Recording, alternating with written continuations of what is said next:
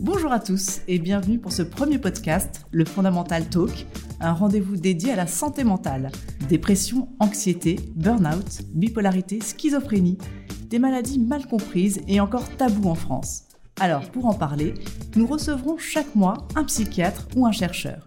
Avec le soutien de la Fondation Fondamentale, l'objectif est bien d'informer sur ces maladies et de déstigmatiser les malades.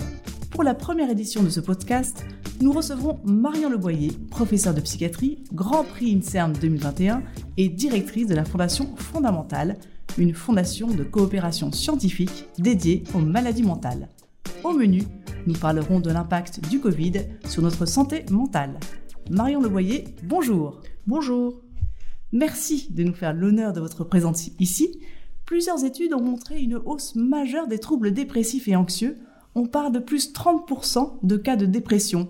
Comment vous l'expliquez, Marion Levoyer bah, ce contexte pandémique, euh, on le sait, il est dépressogène, il est anxiogène, la vie est difficile pour nous tous tous les jours, et donc il faut en avoir conscience pour euh, pouvoir euh, accepter l'idée qu'on puisse souffrir de cette situation pandémique, souffrir de contexte, et ne pas hésiter à demander de l'aide à son généraliste ou à son psychiatre. Alors pour ceux qui nous écoutent, comment reconnaître ces symptômes dépressifs et anxieux?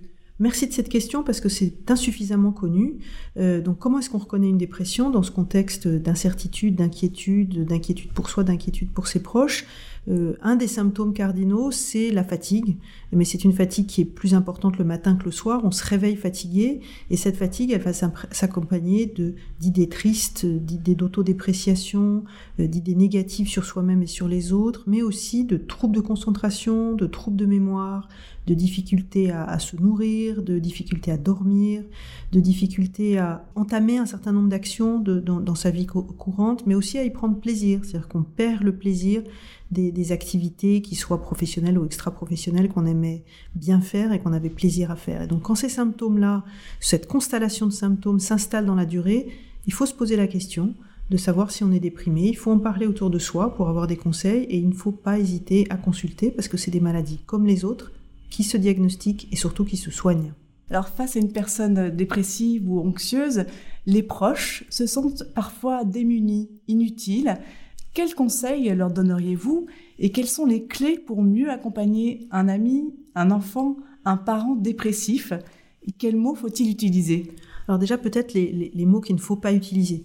Euh, c'est pas secoue-toi, ça va passer. Ce qu'on entend trop souvent, c'est beaucoup plus euh, d'essayer de comprendre ce qui se passe, d'essayer d'en parler, de dire que ça n'est pas culpabilisant, qu'il faut pas en être honteux, et euh, encore une fois que c'est une maladie comme les autres et qu'il faut en parler à son généraliste, à une personne en qui on a confiance, pour, comme pour n'importe quelle pathologie, être diagnostiqué et soigné. D'accord, on a vu ce qu'il fallait pas dire. Qu'est-ce qu'il faut dire? Qu'est-ce qu'on peut dire pour euh, accompagner cette, ce proche euh, qui nous confie sa, son mal-être?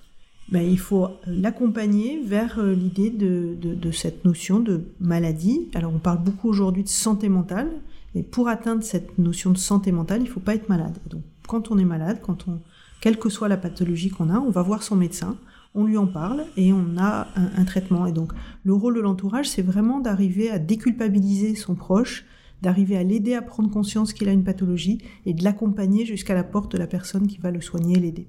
Et quel est votre message aux personnes souffrant de dépression ou, d'anxiété? Euh, Voilà, est-ce qu'il y a un message d'espoir pour eux à faire passer? Absolument, il y a un message d'espoir et c'est très important d'en parler, de partager cette notion d'espoir. Euh, aujourd'hui, on comprend de mieux en mieux ces pathologies, on comprend qu'elles sont déclenchées par l'interaction d'un terrain génétique et d'une exposition à un certain nombre de facteurs environnementaux, par exemple en ce moment le stress lié à ce qu'on vit tous, euh, et que face à ces pathologies qui sont des maladies comme les autres, euh, on peut et on a toute une série de stratégies thérapeutiques qui associent le bon médicament bien choisi à la bonne dose et pendant la durée suffisante, à toute une série de stratégies de thérapie euh, qu'on appelle des thérapies psychosociales ou des psychothérapies, et à des règles d'hygiène de vie qui peuvent être euh, des règles qui concernent le sommeil, l'alimentation, l'activité physique. Et c'est l'ensemble de ces stratégies thérapeutiques qui doit être adapté à chaque personne, qui permettent vraiment de s'en sortir et d'aller mieux. Alors ces troubles dépressifs ont touché plus particulièrement les jeunes qui n'ont pas supporté l'isolement des confinements successifs. Marion Leboyer, vous avez mis en place une plateforme d'écoute pour eux avec la région Île-de-France. Comment ça fonctionne Et peut-être pourriez-vous nous dire pourquoi les jeunes en particulier sont plus touchés par euh, ces troubles dépressifs? Tout à fait. On a, mis, du temps en fait pendant cette pandémie à réaliser que les jeunes étaient très impactés. Euh, or, ils l'ont été et ils le sont encore très fortement. Les, sondages qu'on a pu mettre en place et, effectuer avec Ipsos montrent que euh, les jeunes sont encore aujourd'hui, en, en, 2022, très fortement impactés par cette pandémie, avec une augmentation des dépressions, avec une augmentation des troubles anxieux, avec des troubles du sommeil, avec aussi des difficultés euh, dont ils nous font part sur cette plateforme, où ils ont du mal à se concentrer, ils ont du mal à travailler, euh, et ils ont très fortement souffert de l'isolement social, de la réduction de toutes les activités qu'ils avaient, qui soient des activités pour gagner un petit peu d'argent ou du contact avec euh, et leurs proches et leurs enseignants. Travailler derrière un écran, c'est pas drôle. Euh, se retrouver souvent quand on est loin de sa famille dans une chambre de 9 mètres carrés et qu'on peut pas en sortir, c'est extrêmement pénalisant. Et ils ont aussi, je pense, eu l'impression que leurs années d'études, qui sont des années euh, extrêmement riches dans la construction de la personnalité d'un jeune, y passer à côté. Donc pour toutes ces raisons-là, l'inquiétude sur le futur, le fait qu'on leur a aussi beaucoup mis sur les épaules euh, la responsabilité d'infecter les autres, euh, et, et, donc de, voir aussi leurs proches malades et de se faire du souci pour leurs proches, d'être aussi eux-mêmes malades. Bref, tous ces facteurs-là, euh, ils ont très fortement impacté les, jeunes, au début de la pandémie en particulier, où on s'occupait beaucoup plus des seniors, qu'on a réalisé les, jeunes. Et puis, on sait aussi que les très jeunes adolescentes euh, pendant le premier confinement, ont eu plus que les autres des idées de suicide et sont passés aux urgences pour des, idées suicidaires. La bonne nouvelle, c'est qu'ils en parlent beaucoup plus sur les réseaux sociaux qu'avant, et peut-être plus que leurs aînés, c'est-à-dire qu'ils osent aborder ces questions de dépression, d'anxiété, de suicide, peut-être pour se donner des conseils entre eux et pour en parler, et que l'ouverture de la parole, c'est vraiment quelque chose de très important. Donc pour revenir à la plateforme, on a réouvert cette plateforme en janvier 2022, on l'a modernisée euh, pour répondre à leurs attentes. Par exemple, ils nous ont beaucoup interrogé sur comment est-ce qu'on pouvait les aider à mieux se concentrer, à mieux travailler, qui était une de leurs difficultés importantes. Donc on a mis en place toute une série de modules pour les aider à améliorer leur capacité de concentration, leur, leur difficulté à mémoriser. Et puis la force de cette plateforme, c'est que c'est euh, un accès plus facile parce que digital, et que quelquefois c'est plus facile de prendre contact avec la santé mentale ou avec sa santé mentale face à, une plateforme numérique. Et donc on leur offre des outils d'autodiagnostic. C'est pas toujours facile de savoir quand consulter. On n'a pas de thermomètre pour sa santé mentale. Donc ça c'est la première euh, approche. La deuxième c'est qu'on leur fournit un certain nombre de vidéos de, de pour leur expliquer euh, comment prendre soin eux-mêmes de leur santé mentale avec toute une série de stratégies thérapeutiques qu'ils peuvent apprendre et qu'ils peuvent maîtriser pour euh, faire face à leur stress, à leur inquiétude, à leur dépression, etc. Et la troisième chose qui est vraiment la force de cette plateforme, qu'on a pu mettre en place grâce au soutien de la région euh, Île-de-France, c'est l'accès direct à des psychologues qui sont spécialisés et qui sont formés pour la prise en charge de leur dépression et de leurs troubles anxieux. Et ils ont le droit à entre une et quatre consultations longues, gratuites, où on va leur apprendre toutes ces stratégies thérapeutiques pour essayer de maîtriser leurs difficultés. Merci Marion. Est-ce que vous pouvez nous rappeler peut-être euh, l'adresse URL de cette plateforme pour tous nos éditeurs? Très important. Écoute étudiant Île-de-France, c'est gratuit. Euh, il suffit de donner son numéro de, de carte d'étudiant et toutes les autres ressources sont ouvertes à tous. Donc vraiment, utilisez-la cette plateforme. Cette épidémie a montré le lien étroit qu'il pouvait y avoir entre notre santé mentale et les infections et inflammations. Marion Leboyer, vous qui êtes une pionnière de l'immunopsychiatrie, Pouvez-vous nous expliquer comment notre corps et notre cerveau réagissent à ces inflammations? Merci beaucoup pour cette question qui est vraiment importante parce qu'elle contribue à changer notre regard sur ces maladies mentales et cette crise, c'est aussi l'occasion de modifier notre vision, de modifier notre représentation. Et aujourd'hui, on sait qu'à peu près 40% des dépressions, à peu près la même chose des troubles psychotiques ou de la schizophrénie ou encore des troubles bipolaires, sont dus à ce terrain euh, immuno-inflammatoire. Qu'est-ce que ça veut dire? Ça veut dire que euh, face à des agressions extérieures, face à des facteurs de risques environnementaux, on a parlé de la Covid tout à l'heure, donc c'est vrai des infections, c'est vrai de la pollution, c'est vrai des situations de stress, c'est vrai de la consommation de cannabis, c'est vrai d'une mauvaise alimentation ou d'une insuffisance de l'activité physique. Suivant notre équipement génétique, on va répondre à ces facteurs environnementaux différemment. Et quand on a certains variants génétiques, on va euh, pas être capable de faire face à ces facteurs de risque environnementaux et ça va se traduire par ce qu'on appelle une inflammation.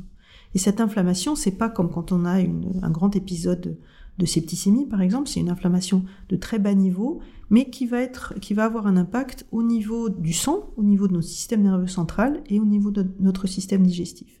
Et qui va rester là et qui très progressivement va avoir des conséquences qui, de nouveau, chez certaines personnes, peut faire le lit de la survenue de maladies mentales. Et donc c'est le cas par exemple dans l'épidémie de Covid que nous vivons en ce moment, où on sait que certaines personnes, parfois jusqu'à six mois après un épisode infectieux par la Covid, vont développer euh, une dépression, vont développer des troubles anxieux, vont développer des troubles cognitifs avec des troubles de mémoire ou de, concentration.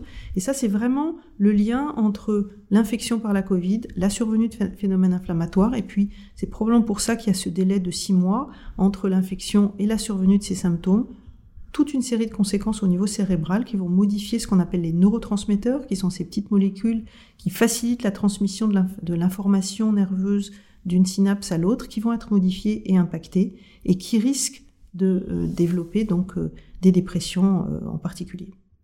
Merci Marion Leboyer. Donc ce sont des découvertes majeures dont vous nous parlez et, comment ces découvertes peuvent faire progresser les thérapies et le traitement des maladies mentales? C'est vraiment le domaine de la recherche. Aujourd'hui, la recherche en psychiatrie, elle est un tournant de son histoire à la fois parce qu'on a des hypothèses qui sont beaucoup plus solides, parce qu'on a des outils techniques et technologiques qui sont beaucoup plus puissants et qui vont nous permettre de développer le concept que euh, on appelle de nos, de nos voeux, qui s'appelle la médecine de précision en psychiatrie, qui est qui s'est fait dans le domaine du cancer ou dans le domaine des maladies cardiovasculaires, et qui consiste à identifier pour chaque patient, pour chaque groupe de patients, des formes cliniques homogènes de pathologie qui sont euh, définies par des marqueurs de cette maladie spécifique, qui nous permettent de comprendre les causes et les mécanismes qui, sont à l'origine de ces pathologies et qui, bien sûr, si on en a les moyens, nous permettront euh, de développer des stratégies thérapeutiques sur mesure pour ce sous-groupe de pathologies. Donc, par exemple, toujours pour continuer à tirer le fil rouge du Covid, euh, il faut qu'on arrive à comprendre que, quels sont les mécanismes biologiques qui sous-tendent le lien entre j'ai une infection par la Covid et puis six mois après, j'ai un épisode dépressif qui a été déclenché par ça. Donc, Qu'est-ce qui explique ça? Est-ce que c'est parce que j'ai un équipement génétique qui n'a pas su faire face à ce Covid et qui va déclencher derrière des modifications au niveau cérébral? Est-ce que c'est autre chose Et du coup, qu'est-ce qui permettra de développer des stratégies thérapeutiques spécifiques pour soigner ces manifestations Et c'est l'exemple dans le Covid, mais c'est l'exemple dans beaucoup d'autres exemples probablement à découvrir et qu'on a déjà commencé à découvrir dans le cadre de cette nouvelle discipline qui s'appelle l'immunopsychiatrie. Dernière question, Marion Levoyer. On dit souvent que la psychiatrie est le parent pauvre de la santé publique en France. Est-ce que, selon vous, la pandémie a changé la donne en mettant au cœur de l'actualité cet enjeu de la santé mentale? La pandémie a, non seulement modifié euh, nos représentations, mais elle a aussi encore plus aggravé la situation de la psychiatrie. Euh, donc le, premier point, et c'est peut-être pour ça qu'on se parle aujourd'hui, c'est qu'elle a changé le regard qu'on pouvait porter sur la santé mentale. On n'a jamais autant parlé de santé mentale sur les plateaux de télé, sur les radios. Euh, on voit que dans les réseaux sociaux, les jeunes en parlent. On voit que les chanteurs comme Stromae en parlent sur le journal télévisé de leur, dépression. Ça, aurait, ça ne serait jamais euh, survenu avant. Je pense que vraiment ça c'est un point extrêmement positif. Ceci dit, on voit aussi que les fausses représentations sur ces maladies, elles, consistent, elles continuent. Euh, et on a besoin de modifier nos représentations euh, sur ces maladies pour que ça fasse moins peur et que les gens acceptent de soigner. Ça, c'est un premier point qui est l'enjeu de la communication. Le deuxième point, c'est que on a assisté ces dernières semaines, ces derniers mois, au fait qu'il y a énormément de jeunes médecins, de jeunes infirmières qui quittent l'hôpital et on a besoin de réenchanter la psychiatrie, de, partager avec nos, collègues et nos collaborateurs l'idée que euh, la psychiatrie, c'est une discipline formidable qui est vraiment un tournant de son histoire et on a besoin que des forces vives viennent avec nous soigner les malades à l'hôpital, euh, en, tirer euh, plaisir parce qu'on voit à quel point on peut améliorer la situation rapidement et efficacement. et on a besoin de, cette, de ce choc des cultures pour réattirer vers la psychiatrie les soignants. On a aussi besoin de, de modifier en profondeur l'organisation des soins en psychiatrie euh, avec bien sûr des moyens supplémentaires, mais aussi avec une nouvelle organisation qui soit pour nos patients beaucoup plus lisible et beaucoup plus claire, en construisant des parcours de soins qui soient spécifiques pour chaque groupe de malades, en renforçant les liens entre la médecine qu'on appelle somatique, la médecine physique, et la psychiatrie. Aujourd'hui, tout ça, c'est très clivé. Et on a besoin que ça soit à la fois plus simple, plus clair, mieux coordonné et plus lisible pour nos patients. Merci Marion Leboyer. Merci beaucoup.